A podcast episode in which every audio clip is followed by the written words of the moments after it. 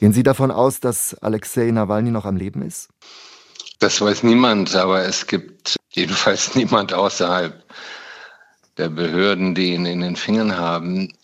Seine Angehörigen und seine Anwälte haben ja keinen Zugang mehr zu ihm. Und als auf einer Pressekonferenz eine Vertreterin des Kreml gefragt wurde, was denn mit Nawalny sei, sagte sie, wir können uns nicht um jeden einzelnen Gefangenen in Russland kümmern. Hm. Dabei ist das ja der Gefangene Putin Nummer eins. Und es gibt die große Sorge, dass er einen Gesundheitszusammenbruch hatte.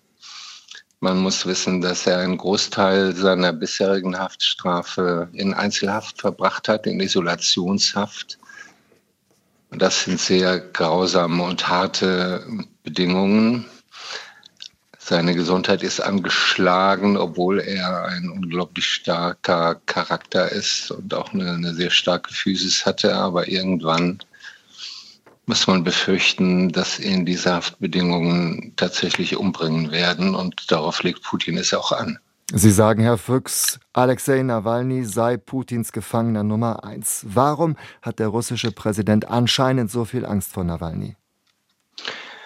Und Nawalny war der populärste Oppositionelle vor seiner Vergiftung und der anschließenden Verhaftung nach seiner Rückkehr nach Russland. Er hat ein landesweites Netzwerk äh, aufgebaut, eine Grassroots-Bewegung.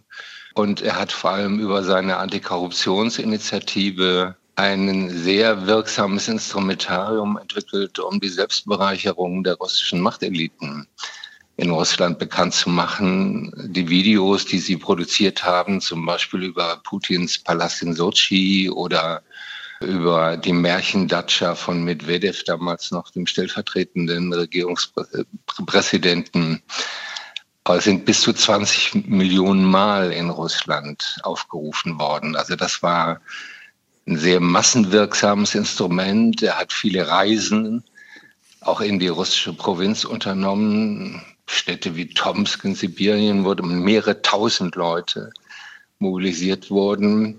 Also er war der gefährlichste Herausforderer für Putin und das duldet der Diktator im Kreml nicht. Nun tut der russische Staat ja wirklich alles, damit Nawalny von der Bildfläche verschwindet. Bekommt er noch nennenswerte Unterstützung aus der russischen Öffentlichkeit?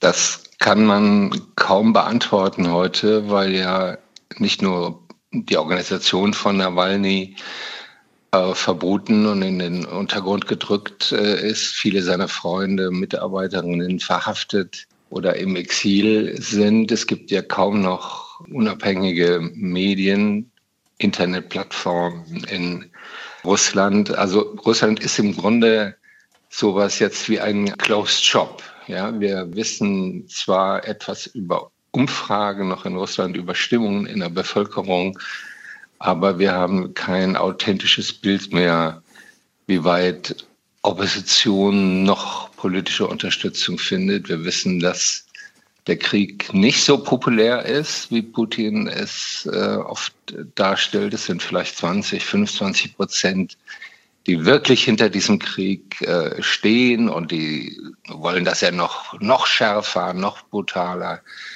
sagen, geführt wird, sind vielleicht 10 bis 15 Prozent, die gegen den Krieg sind, aber die sich kaum noch öffentlich artikulieren, weil sie damit sofort Gefängnisstrafen riskieren. Also sie gehen ja für Kritik oder Eheverletzungen an der russischen Armee, gehen sie für sieben oder neun Jahre in den Knast. Die interessantesten Interviews zu den spannendsten Themen des Tages. Das ist SWR aktuell im Gespräch. Jetzt in der ARD Audiothek abonnieren.